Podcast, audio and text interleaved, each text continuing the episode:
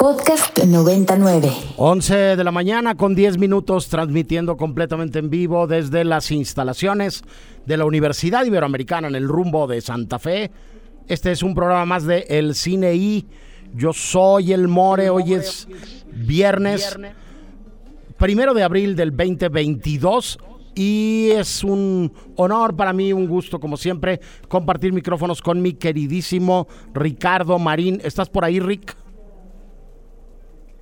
Aquí estoy, More, este, sí me escucho, estoy casi seguro que sí me escucho. Sí. Ah, sí, pero bien, aquí este, en vivo justamente desde Puebla, en mi caso al menos. Eh, feliz, por supuesto, de una semana más de El Cine I, un programa muy divertido, un programa con muchas cosas de qué hablar justamente, More. Y pues sí, fue, fin de, fue un fin de semana, ante, la semana pasada anterior, pues interesante, por decirlo menos. Sí, movidito, diría yo, movidito.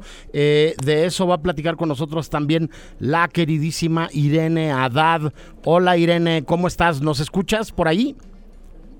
No, me parece que Irene no nos está oyendo en este momento, pero sí, ya nos oye. ¿Cómo estás Irene? Muy bien, More, muy feliz de platicar con ustedes, también feliz de que ya es abril y pues todo lo que viene con el programa. Correcto, eh, cierra la alineación del programa del día de hoy en el Estado de México, Andrés Durán Moreno. ¿Cómo estás, Andrés?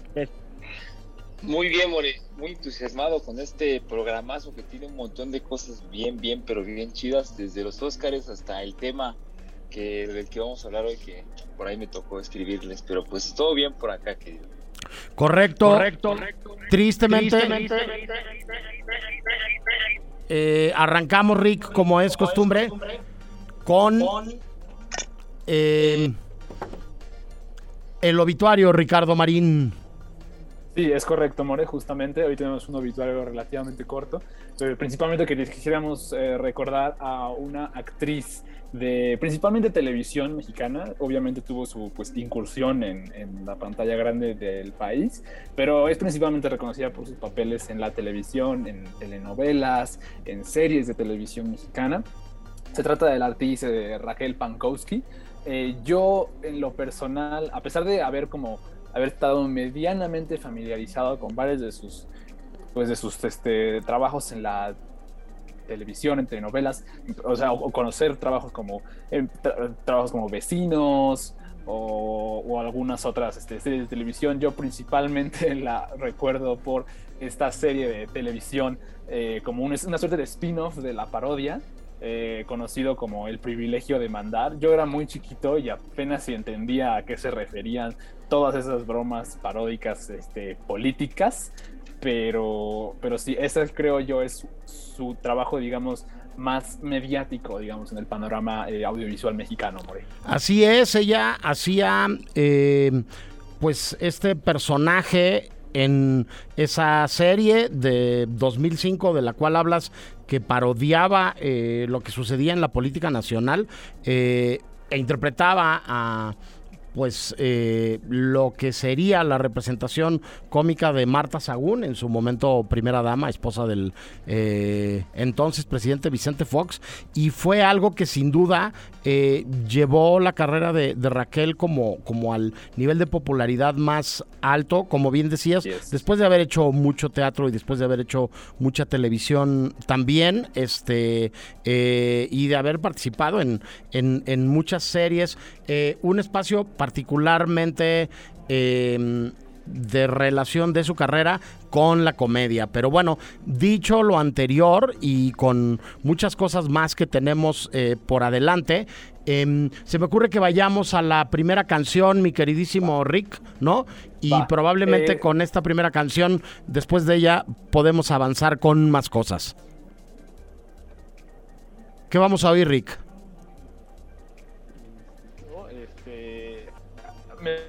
Escuchan a mí ustedes? Sí, sí, te estamos escuchando, sí. Ok, perfecto, sí, bien, bien, sí me escucha. Entonces, me gustaría entonces eh, nada más eh, introducir la siguiente canción, recordando a alguien también que, que, falleció esta semana. Se trata de un director norteamericano de culto, se llama Robert Vincent O'Neill. Eh, nunca hizo como películas muy, muy conocidas, no obstante, su película Angel fue un éxito de culto y quisiera que escucháramos algo de esa, de esa gran película de acción ochentera. La canción se llama Something Sweet y es por parte de The Allies. Podcast 99. ¿Qué escuchamos, mi queridísimo Marín? Escuchamos una versión de Something Sweet, la canción es de The Allies y es parte del soundtrack de una película de culto como de thriller acción ochentero que se llama Angel. Angel es eh, producto de la mente de Robert Vincent O'Neill, director que nunca gozó, digamos, de muchísimo éxito comercial, pero fue gracias a esta película que tiene lo que le llaman en Estados Unidos una suerte de éxito de culto y el director trágicamente también pues falleció la semana que transcurrió More. Pues nada, un personaje más para sumar a nuestro obituario del día de hoy. Eh, decirles, recordarles, recomendarles que ya están por ahí en línea en Open Spotify eh, los programas más recientes del cine y por si gustan, mandan y desean escucharnos. Eh, aprovecho para entonces mandar un saludo a los que no nos estén escuchando en vivo y que estén escuchando precisamente mi voz en otro momento de la semana. Una de las cosas que nos eh, regala la tecnología el día de hoy, que a veces también nos mete uno que otro traspié o zancadilla. Eh, dicho lo anterior, pues es semana de después de los Óscares, Marín, eh, Irene, eh, Andrés. Pasaron muchísimas cosas, vamos a estar platicando sobre ellas eh, a lo largo de las dos horas del programa del día de hoy. Este, y vamos a tener entrevistas que, que por eh, algunos eh, lados del cristal con el que se mira se vinculan también con, con el con, con el premio más mediático. No, no sé si el más importante, es como complicado decir cuál es el premio más importante de cine en el mundo. Habría quienes me dirían que la Palma de Oro en Cannes, ¿no? Este, el más mediático seguramente sí es el premio que cuenta una leyenda. Eh, fue modelado e inspirado por la figura de Emilio el Indio Fernández eh, hace mucho tiempo, este, y que de ahí se sacó eh, la mm, escultura de la estatuilla dorada que se entrega eh, desde hace 94 años allá en Hollywood. Este, una entrega de los Óscares Marín que mm, tiene muchas cosas más interesantes que el escándalo que se dio a partir de que Will Smith este, abofeteó a um, Chris Rock. Este, ¿Qué sería sí. lo más importante que destacarías tú, Rick, de eh, la entrega de los Oscars que no sea eso? Sí, justamente, eso es, eso es digamos, lo, más, lo menos como... Eh, lo más aburrido, creo, ya se, se, ha discutido hasta el cansancio por la tuitosfera y la mediosfera. Eh, no, algo que a mí me gusta, por supuesto, este, relatar es y celebrar, digamos, de cierta forma, es el triunfo de, de, Jane Campion eh, por, por, el, mejor director, la, tercera mujer en ganar el premio a mejor directora y la única directora en ganarlo dos, dos veces, este, ese, mismo galardón, por The Power of the Dog. Este se me hace un gran premio, eh, una, una gran cosa pues a recordar, creo. Eh, fíjate que todo, lo demás, siento que la academia se lo tomó muy a la segura, ¿eh? Independientemente del, del escándalo y lo que sea, a mí la verdad, no, y fíjate que no vi la película, la verdad yo no vi King Richard, pero me dio gusto que Will Smith, una persona que yo considero un buen actor, eh, haya ganado también eh, una estatuilla por un, por un papel al que evidentemente le, le puso mucho esfuerzo y se involucró también con la, con la familia que está retratando justamente. Eso creo que, creo que es de celebrarse también, eso, también es, es, una, es una gran noticia.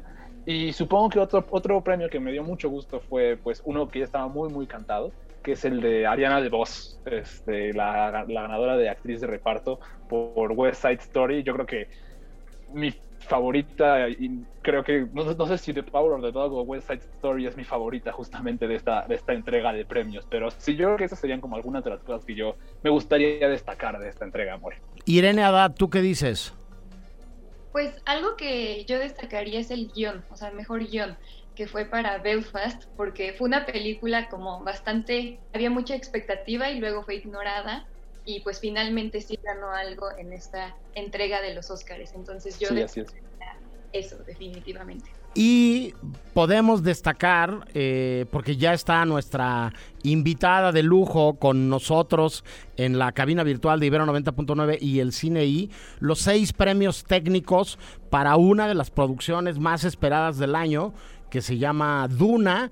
Y aprovecho para decir que en estos em, espacios técnicos eh, en los que fue reconocida la película de Denis Villeneuve, eh, destaca el de efectos especiales y para platicar de ello eh, me da muchísimo gusto recibir en esta cabina virtual a Ibel Hernández, eh, especialista en efectos, eh, diseñadora gráfica, gamer, muchas cosas más. Este, ¿Nos escuchas por ahí, Ibel? ¿Cómo estás? Hola, muchas gracias por la invitación. Mm, ¿A mí me escuchan bien? Te escuchamos perfectamente. Gracias a ti por, por platicar con nosotros. Ibel, lo primero que se me ocurre preguntarte es cómo llega una ingeniera del TEC eh, una estudiante mexicana, ya decía yo, gamer, clavada, clavada, clavada en un montón de cosas que pues que me imagino que has cultivado durante muchos años, ¿no? Desde tu infancia, desde tu adolescencia, a, trabajar en, grandes producciones de Hollywood y a formar parte de este equipo que, que este, pues igual y, la gente no lo sabe, pero detrás de, un premio, ¿no? Y de una disciplina como los efectos especiales, pues hay un pequeño ejército, ¿no, Ibel? ¿Cómo, cómo llegas a trabajar, cómo llegas a trabajar en Hollywood? Bueno, eh, yo, yo estudié la carrera de animación y arte digital en el TEC de Monterrey eh, y a mis, en, mi último semestre de la carrera, eh, yo tenía un profesor que se, se mudó a Canadá en medio de, del semestre y él empezó también a trabajar en la industria. Eh, él nos daba clases virtuales después de eso. Este, una vez nos dijo que en su compañía estaban solicitando gente sin experiencia, gente egresada, este, nuevos, digámoslo así, em, para la industria. Entonces, este, pues nadie, nadie lo, lo, peló más que yo. Como a los profesores normalmente, ¿no, Iván?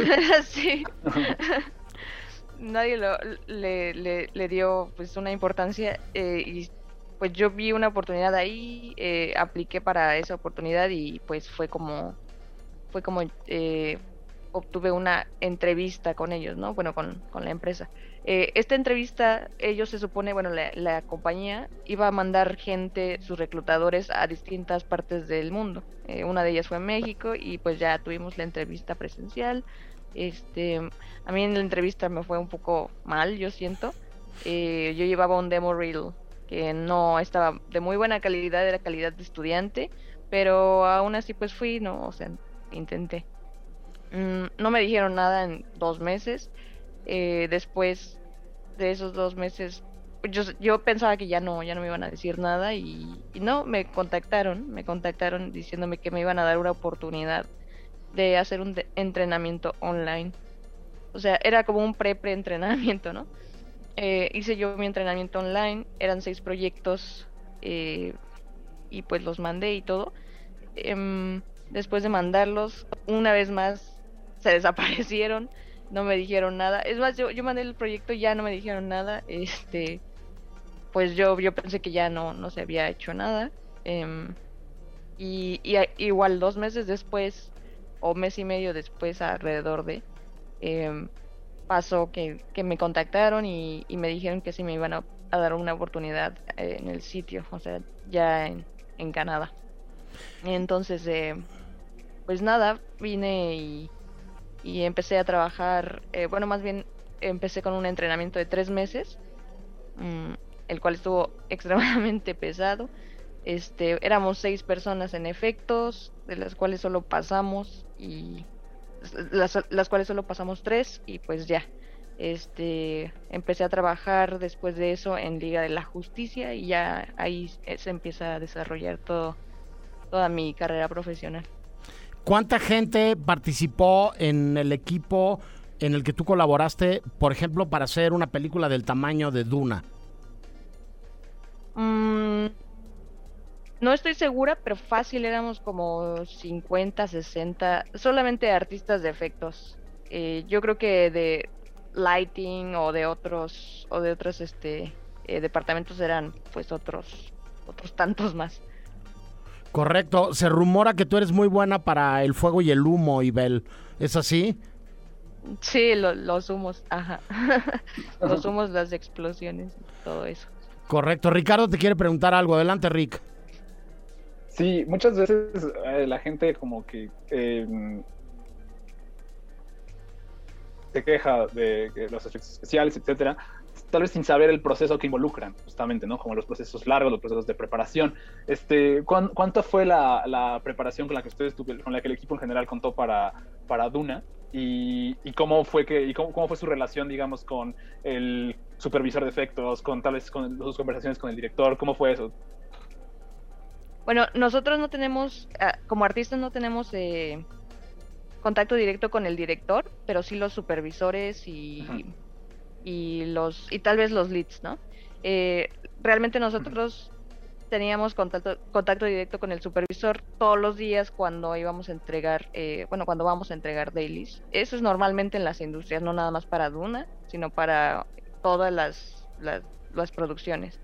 Eh, tienes tu, tus dailies, vas, entregas lo que, bueno, a, a mostrarlo tu trabajo Em, y ellos pues te, dicen las correcciones, te dan las notas, si no hay notas te aprueban tu shot y ya tú nada más lo tienes que mandar al siguiente departamento o si tienes notas las haces y al siguiente día vas y las entregas, etcétera.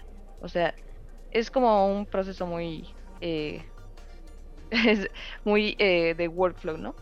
Em, y pues la preparación eh, en la compañía hay cierto, como, como dije antes, cierto workflow, cierto pipeline este, que tienes que seguir. Entonces, eh, bueno, al menos yo tuve una semana de entrenamiento cuando entré a, a la compañía que hizo Dune, eh, que fue DNEG, Double Negative se llama. Este, a mí me dieron una semana de entrenamiento, pero solamente para para conocer cómo trabajaba la compañía, las herramientas de la compañía, porque realmente no te van a estar enseñando el programa. Se supone que tú ya lo sabes, ¿no? Supone que tú ya sabes cómo hacer esas cosas. Em, y pues ya, es, esa es el, sí, la preparación que tenemos. Correcto. Andrés, tú querías preguntar algo también. Sí, sí, ahora a mí me, bueno, este, ahora que te escucho, uno, pues en su desconocimiento de la industria puede llegar a pensar que hasta puede llegar a tener contacto con, con el fotógrafo, por ejemplo, ¿no? Con Greg Fraser, que por cierto se llevó el Oscar por esta película. Pero sabido de esto, ahora, me surge esta nueva pregunta de cómo fue para ti eh, el trabajo dentro de Dune y cómo te manejaste con, cómo, fue para ti la interacción con un equipo tan grande a la hora de hacer, pues, pues lo que mejor te sale, que es el humo y las expresiones, que hasta apodo te, eh, creo que este un apodo tienes, ¿no? Haber leído ahí por ahí una nota que eres la chica de los humos. sí, em, pues yo me llevé muy bien con mi equipo de trabajo. Eh, lo que pasa en, Double Negative es que tenían cuartos eh, asignados como por equipos, digámoslo así. Este, en, mi equipo particularmente éramos siete incluyéndome. No, seis, perdón, seis incluyéndome. Entonces, solamente en ese cuarto éramos seis, pero había más, obviamente más cuartos. Eh, yo me llevé particularmente muy bien con todos ellos, porque además de todo entramos al mismo tiempo a la empresa, entonces todos aprendíamos eh, simultáneamente y nos ayudábamos. me tocó, por ejemplo, en muchas empresas que, eh, bueno, en otras empresas que llegabas y pues ya todos sabían todo y no, luego no te querían ayudar y era como tú tenías por tu cuenta que, hacerlo, ¿no? Y era más difícil. Pero no, en esta, en esta fue bastante, bastante padre trabajar con este equipo. Además de todo, personas que tienen una inteligencia que no te imaginas. O sea, de que les preguntas algo eh, en cuestión física, matemáticas o eh, programación y saben cómo hacerlo y muy fácil. Y, pues de ellos yo aprendí también muchísimo. Entonces, eh, sí, esa fue mi relación básicamente con el team. Correcto. Irene también tiene una pregunta. Adelante, Irene. Hola, Ibel. Muchas gracias por estar aquí con nosotros. Yo te quería preguntar si encuentras una línea similar entre los efectos especiales de videojuegos y de cine. Eh, sí, es, sí es similar, pero tiene, yo creo que sí tiene muchísimas diferencias hasta eso. O sea, se apega, pero no, no es eh, igual. En videojuegos, por ejemplo, existe algo llamado eh, real time render, o sea que en, tiempo real estás viendo el producto final.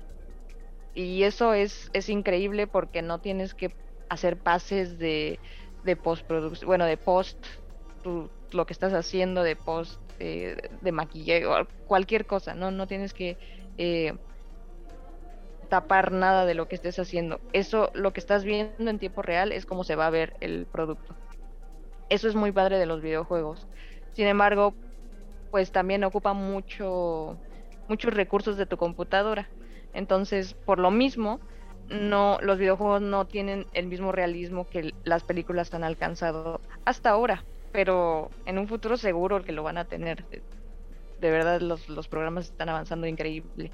Eh, y pues para las películas sí siempre es el mismo, casi siempre es el mismo workflow eh, de departamento a departamento.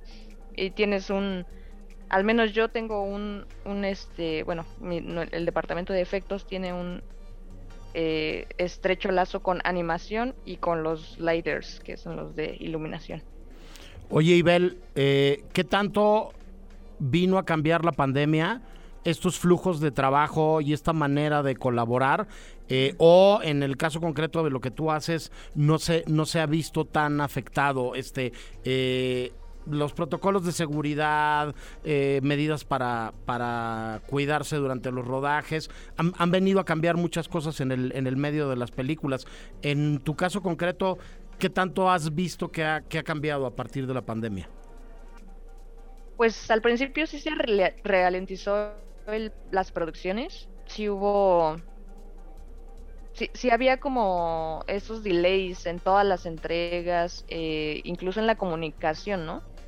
Eh, sin embargo, creo que no pasaron ni tres meses cuando ya la industria en general se había adaptado y ya todos. Yo sigo trabajando desde casa y, y creo que ya estamos bastante adaptados eh, el único problema que yo le veo a veces es que las juntas que realmente son importantes eh, se aquí en pues estando como online sí se pierden bastantes cosas, ¿no? Que ah se me olvidó esto, entonces tienes que volver a hacer otra junta o, planearla o algo así porque luego las compañías no son así de que ah puedes tener un, una junta ya, sino que tienes que planear, plan, Correcto. Pues Ibel, muchísimas gracias por platicar con nosotros. Muchas felicidades. Este, felicidades por tu Oscar, ¿no? Por ahí hay en las redes sociales cualquier cantidad de comentarios de no, sí, el Oscar es solo de ella, el Oscar no, no, eh, cual, con que cualquier este eh, buche de agua se ahogan. A nosotros siempre nos da gusto eh, que le vaya bien a las cineastas y a los cineastas mexicanos, a toda la gente que está colaborando en esta industria que nos, nos interesa y nos apasiona. Eh, muchas felicidades por, por tu trabajo, por ser parte de pues de esta película que, que a mí me parece espléndida y me parece que, que si bien mmm, creo que la ignoraron en otras categorías y en otros espacios que podría haber sido premiada también, este, el hecho de que haya sido reconocida en todos estos aspectos técnicos habla, pues habla de una factura, ¿no? Como decimos en el medio, de, de una calidad de acabado bien especial, ¿no? Y de un, de un producto eh, eh, excepcional, este, eh, bajo la mirada de un director que yo sigo sosteniendo que es excepcional. Entonces, muchas gracias por platicar con nosotros y muchas felicidades, Ibel. Muchas gracias por la, por el tiempo de la entrevista. Y bueno, nosotros vamos a ir al corte de la media y regresamos con lo que nos hace falta del día de hoy, del de cine I.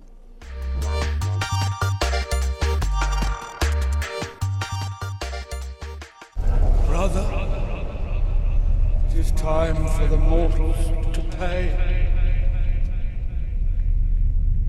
My child waits to do your will. El cine I. Release the Kraken!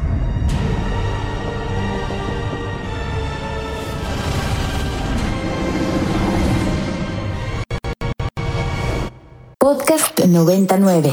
11.40, seguimos en vivo en el Cine I después de platicar con Ibel Hernández, especialista en efectos especiales, diseñadora mexicana, que participó en el equipo de Dunas que se llevó el Oscar en esta categoría en efectos especiales en la más reciente entrega de los premios de la Academia unos premios Irene. Este hemos cambiado un poco el orden de cómo estaba organizada la escaleta pero pero me sigo con esto que también tuvieron una serie de reuniones muy curiosas en eh, el escenario, desde, desde personalidades, personajes hoy, grandes estrellas que coincidieron en películas hace tiempo. Digo, a mí me viene, Irene, a la mente eh, la reunión entre Uma Thurman, Samuel L. Jackson y John Travolta, ¿no? De, de, de la mítica... Eh, tiempos violentos le pusieron a Pulp Fiction en México, ¿no? Este, pero otro bien importante también, Irene, que celebraba los 50 años del de, el estreno del Padrino de Francis Ford Coppola, donde estaban él, eh, Marlon Brando y, y, Robert De Niro. Eh, ¿Se prestó para este tipo de reuniones la entrega de los Oscars, Irene?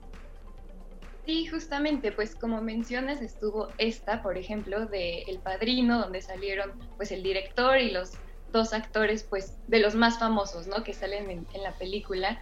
Y pues bueno, se ve luego, luego como todas las personas que estaban en el público se paran, les, les aplauden, ¿no? Y pues bueno, ya eh, el director, o sea, Francis Ford Coppola, pues agradece eh, pues poder haber iniciado este proyecto hace 50 años con, con estos actores y muchos más, ¿no?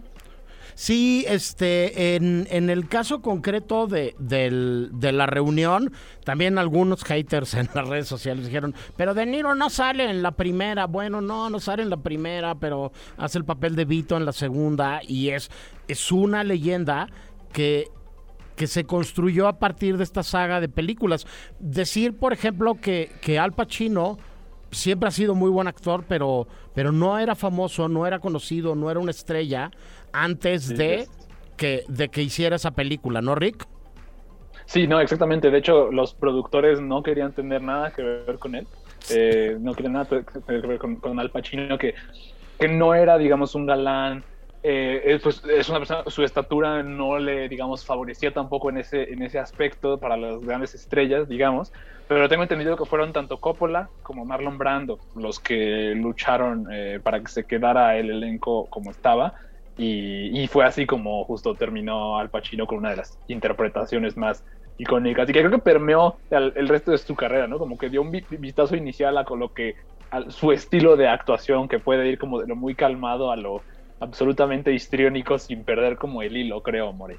Sí, desde luego, este un tipo de interpretación, al menos la de eh, Pacino en ese momento de su carrera y con ese personaje que tiene que ver este mucho más con la contención, Irene, y me atrevería a decir un poco también eh, algo similar en, en, la construcción del personaje de Vito Corleone por parte de, de Marlon Brando, ¿no? Este, que, que hay un montón de, de, anécdotas muy interesantes de esa película, que no se que no se atrevía los, los, no se aprendía los diálogos y que todo el mundo andaba con cartulinas con los diálogos de Consama, de, de Marlon Brando, este, para que los pudiera decir, pero es tal la relevancia, Irene, que nos acabas de enseñar este la portada de el Time es The Time justamente ahorita recordé More que tenía aquí al lado eh, la como edición especial de Time por los 50 años del, del padrino justamente y pues está llena de historias de anécdotas y pues sí. Sí eh, mencionábamos hace semanas por aquí que está circulando ya esta copia restaurada de la película original, celebrando los 50 años, que al menos esta primera entrega, eh, las notas que nos hemos encontrado por ahí, eh, hablan de más de 2.000 horas de trabajo en restauración y en remasterización, ¿no? Este, en, una vez más, Andrés, meterse en la chamba del trabajo de todos los grandes artistas que colaboraron en la película, ¿no? Este, la fotografía, el claroscuro de la fotografía de, de- del padrino es otro como de esos grandes atributos que colaboraron, Andrés, en construir la gran leyenda de, de una película como esta, que una vez más no tenía planes cuando se hizo por primera vez adaptando la novela de Mario, la novela de Mario Puzo, no tenía planes de ser, de ser una saga ni de ser una película que se iba a entregar en tres partes, era simplemente El Padrino y era una adaptación de una novela, pero desde la foto se construye esta leyenda también, Andrés. Sí, y por ahí hay una, hablando de fotografía, hay una anécdota que, que no sé si es cierta, igual aquí la vamos a poder desmentir, que el querido Gordon Willis, y que hizo la fotografía de esta asombrosa película, y el querido Francis Coppola, como que acordaron que las sombras deberían de estar como medio paso un paso más subexpuestas para que a la hora de, revelar la imagen y que saliera la información, pues tuviera que pasar un poco más de tiempo en los químicos, ¿no? Esto dejaba el celuloide de ese entonces pues muy frágil y prácticamente la película no se podía tocar, o sea, no, no pueden editarla ni hacerle nada a la exposición, porque Coppola estaba, estaba pues como muy comprometido con que la película tuviera esa pues esos valores de iluminación y claroscuro, cosa que obviamente el querido Gordon Willis, que también le dicen el príncipe, creo que ese es el príncipe de las tinieblas, porque Así era es. famosísimo manejando las sombras, este, pues se acordaron eso y pues ahí está esa anécdota, ¿no? Y pues la, verdad es que si alguien quiere entender pues qué rollo con, con, el manejo del claroscuro, veas esa película o la de Persona, que la verdad, en parecer, Gordon Willis y, y este, ja, y... Bueno, Gordon Willis y el fotógrafo de persona que no sé por qué se me acaba de Sven, justo en este Sven momento. Nykvist, mi queridísimo. Sven Nykvist. No puede ser que se me, a mí se me vaya ese nombre, More, ¿no? No lo Este, puedo creer. así Pero pasa- Bueno, Sven Nykvist y Gordon Willis se me hace lo mismo, sí. Así pasa cuando sucede, mi queridísimo Andrés. Así El. Padrino, una película con colaboradores míticos en prácticamente todos eh, los aspectos técnicos de el rodaje y la producción. Walter Murk en la edición también un socio creativo eh, de muchos años de Francis Ford Coppola. Y bueno, a reserva de seguir platicando más de los premios de la academia y de seguir hablando de lo que opinamos sobre quiénes ganaron las diferentes categorías, hay otra nota, Irene, de esta semana que a mí me llamó la atención, este, porque habla del retiro de un actor muy popular, de un actor muy importante de la industria norteamericana, Irene. Sí, pues se trata de Bruce Willis que dejará a un lado la actuación porque fue diagnosticado con afasia, que es una enfermedad cerebral que afecta el habla, también la capacidad de escribir y de comprender el lenguaje oral y escrito, ¿no? Entonces, pues esto afecta de forma sumamente cercana su, su trabajo, ¿no? La, la actuación al final. Entonces, bueno, eh, en la semana eh, la familia de Bruce Willis lo anunció por, por redes sociales y pues bueno, sí, el actor se va a retirar, actualmente tiene eh, 67 años, pero aún tiene varios proyectos en, en postproducción.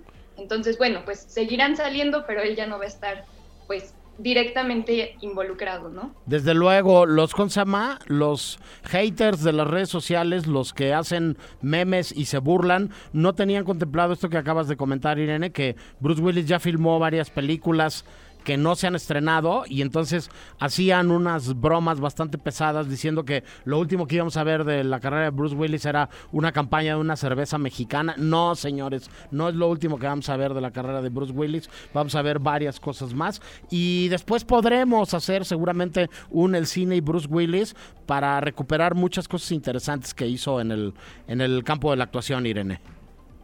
Sí, bueno, también, o sea, no, no olvidar películas que ha hecho antes, ¿no? O sea, entre ellas, justo ahorita que hablábamos de, de la reunión de Pulp Fiction, pues él también sale ahí, por ejemplo, ¿no? Desde luego. Entonces, un legado, digamos. Sí, que además es, es, es una de esas grandes lecciones y reflexiones interesantes sobre el cine, ¿no? Este, no es spoiler, Pulp Fiction también es de hace varias décadas ya, ¿no? Pero, pero cuando el personaje Bruce Willis muere hacia el principio de la película, este, y la gente se empieza a quejar porque vas a dejar de ver una estrella como esa, este, señores, existen los flashbacks y los flash forwards, las elipsis de tiempo, y no hay nada que diga que no puedes seguir viendo al actor más adelante en el metraje de la película, simplemente porque ves que su personaje muere en algún momento, ¿no? Pero bueno, dicho lo anterior, en mi mañana de spoilers, ¿qué vamos a escuchar de música, mi queridísimo Rick? Eh, algo que me recordó un poco la, ceremonia de este, de este pasado domingo, en la sección de In Memoriam, en vez de ocupar una canción, pusieron varias, como en versión gospel, y una que me pareció muy adecuada para la versión gospel fue la que vamos a escuchar en este momento. Eh, eh, creo que no sé si no recuerdo si ya la hemos puesto antes, pero en caso de que sí, el riff de guitarra es el riff de guitarra más chido del mundo y esto es eh, Spirit in the Sky de Norman Greenbaum. Venga. Podcast 99. ¿Qué escuchamos, Rick? Escuchamos una canción de Norman Greenbaum llamada Spirit in the Sky, canción que escuchamos también en la sección In Memoriam de los Oscars, solo que en una versión gospel justamente. En una sección In Memoriam, Rick, Irene, Andrés, todos los que nos escuchan, que a mí me dio muchísimo gusto ver que los académicos tomaron en cuenta a don Felipe Casals y a Carmelita Salinas, ¿no? Y los incluyeron en esta recopilación de los que se nos adelantaron en el último año. Este, el otro día en clase del Laboratorio de Comunicación Audiovisual acá en la Ibero, me preguntaban eh, las y los estudiantes que si a poco Carmelita Salinas era tan famosa como para salir en el In Memoriam. Yo de entrada cine, cité Man on Fire de Tony Scott, que se filmó hace eh, algunos ayeres acá en la Ciudad de México con Denzel Washington y una de las hermanas Fanning, ya no sé si era él o Dakota, que es eh, una de las protagonistas de la película. Y en esa película salía Carmelita Salinas a las órdenes de Tony Scott Rick. Sí, sí, no, y o sea, no solo eso, sino también como el, como el gran, digamos, la relevancia que tiene, ya digamos, fuera del panorama mediático panorama cinematográfico eh, mexicano, creo yo, definitivamente es importante, así como lo es Felipe Casals. Y también agregar en la, en la, de la sobre la sección de In Memoriam, como como que siempre, siempre que vemos esta, esta sección en las ceremonias anteriores es como muy solemne y muy, y muy como azotada. Y esta vez fue pues justamente más una celebración de la vida de estas personas, creo yo, lo cual me dio mucho gusto. Especialmente chido ver a, ver a Jamie Lee Curtis con un perrito celebrando la vida de, Betty White. Eso fue muy bonito, la verdad. Sí, este, yo después me enteré que el perrito estaba en adopción y que hubo como chorrocientas mil solicitudes. Entonces, el, cachorro está adoptado, ya tiene casa, este, por si alguno se lo preguntaba y estaba preocupado al respecto. Este, mi queridísimo Andrés, yo ya no me acuerdo qué habías dicho qué iba a pasar con la categoría de fotografía. Este, no sé si vaticinaste el triunfo de Duna o si te habías decantado por alguien más, pero ¿qué opinión te merece este el resultado en esta categoría? El resultado me parece esperado, la neta, después de ver lo que hizo este lo que hicieron en 2000, lo que hicieron en 2046 con el señor Dickens eh, dije, pues que tiene, tiene este mismo aire, ¿no? Tiene esta misma búsqueda, igual y medio se parece un poco, pues, como la atmósfera o el universo que manejan estas dos películas, ¿no? Entonces, pues no me extraña que haya ganado, además el trabajo que hizo Greg Fraser aquí está, de verdad, pues es que ese es un, es un nivelazo, more. También apenas que vi la de Batman, pues lo primero que pensé es que dije, Greg ha de tener ahorita mucho dinero, le ha de estar yendo muy bien, pero su trabajo también está, está excelente. Y la verdad es que a mí no me desagrada, lo había esperado, me hubiera gustado que lo ganara Dan Lausen, porque, Lausen, perdón, porque, pues como les decía, le tengo cierto aprecio por trabajar con Del Toro y su trabajo con la forma del agua, y me hubiera gustado que se lo dieran a Ari Wexner, ¿no? Por el poder del perro, porque el manejo de la luz natural ahí, eh, pues está muy bien equilibrado y está, pues, ¿cómo decirlo? Pues muy bien hecho, ¿no? Para no extenderme más palabrería. Pero pues, como decías, More, el premio más importante del cine es difícil de, señalar, no se sabe cuál es. Este es el más mediático. Yo lo, pues, lo veo venir, no me desagrada, me gusta de hecho, y qué bueno que estén tomando pues esta pues esta línea, ¿no? Además de que pues creo que Gray Facer no sé si había ganado algo antes y si no pues ya se lo merecía. Según yo no lo había ganado, según yo es su primero, pero bueno, habría que checar ese dato. Yo yo creo que la gran perdedora de la noche es El poder del perro, era una película a la que yo le había puesto este si la quiniela fuera fuera como el tablero de la lotería, le había puesto varios frijolitos yo al poder del perro y la verdad es que me dejaron sola a la buena Jane Campion en el premio mejor dirección. A mí, este, en guion adaptado, este, eh, también iba yo por ahí. En el caso de la fotografía, este, también, también apostaba por, por esa película. Pero bueno, ni hablar, comentar eh, rápidamente también, Andrés, este, y bueno, Irene, Ricardo, si ustedes quisieran agregar algo, eh, Encanto, mejor película de animación este donde también hubo aplausos y hubo gente que no que no quedó tan contenta con, con eso. Y el caso concreto de, del premio a mejor película extranjera que ese estaba bastante cantado no Andrés o sea mejor película eh, extranjera este eh, Drive My Car tenía como todas las papeletas para llevársela Sí, More, de hecho ya, ya lo habías tú pues vaticinado y no es para menos, ¿no? La verdad es que la película, aunque tiene una duración pues bastante extensa, no es algo que se haga muy pesado gracias a pues, la estética y la historia tan profunda y los temas que se logran tocar. Eh, me acuerdo que también estaba participando, creo, por mejor película, pero tú justo decías que le iban a dar este de, de mejor película internacional, lo cual pues era lo más lógico y también a mí me da mucho gusto y ese sí yo también quería que se lo dieran porque pues la neta una, una película así son de esas cosas que si les empiezas a dar pues motivos para que la gente la vea pues terminas ayudando a quien sea que haya visto, ¿no? Como pasó alguna vez con Gambito de Dama, que cuando se hizo súper famosa, la cantidad de mujeres que le entraron a los campeonatos de ajedrez pues subió, eh, chess.com montones de suscripciones por todas partes, entonces hacer una meditación sobre pues las virtudes y desvirtudes del amor y la y la y la imposibilidad de escaparse también de lo que es la finitud de la vida, pues es algo que es justo y necesario, sobre todo en estos tiempos tan alocados y tan acelerados, More. Sí, Koda se llevó mejor guion adaptado en detrimento de Drive My Car, que está basado en un relato corto de Haruki Murakami, en detrimento de El Poder del Perro y en detrimento también de la hija obscura de, de este mm, em, Maggie Gyllenhaal, que yo también la hubiera premiado con muchísimo gusto. Bueno, dicho todo lo anterior, eh, brincar rapidísimo hacia la Academia Mexicana de Cine, desde la Academia Mexicana, desde la Academia Norteamericana de, de, Cine, para decir que el próximo jueves, eh, este primer eh, ciclo de voces y temas del cine mexicano, del cual hemos estado hablando, tiene un conversatorio bien interesante eh, que se va a poder ver a través de Facebook Live eh, el jueves próximo a las 11 de la mañana con la presidenta de la Academia, Leticia Huijara, Almadelia Murillo, escritora, y las directoras Jimena Montemayor y Alejandra Márquez Abella me parece bien interesante que cada uno de estos ciclos vayan acompañados de estos conversatorios que los van a cerrar. Vamos a seguir hablando de todas estas cosas que está organizando la Academia Mexicana de Cine y vamos a seguir hablando de Óscares, de cine, de premios y de muchas cosas más. Vamos al corte de la hora y regresamos con la segunda mitad del Cine I del viernes primero de abril del 2022. Me llamo Ángela.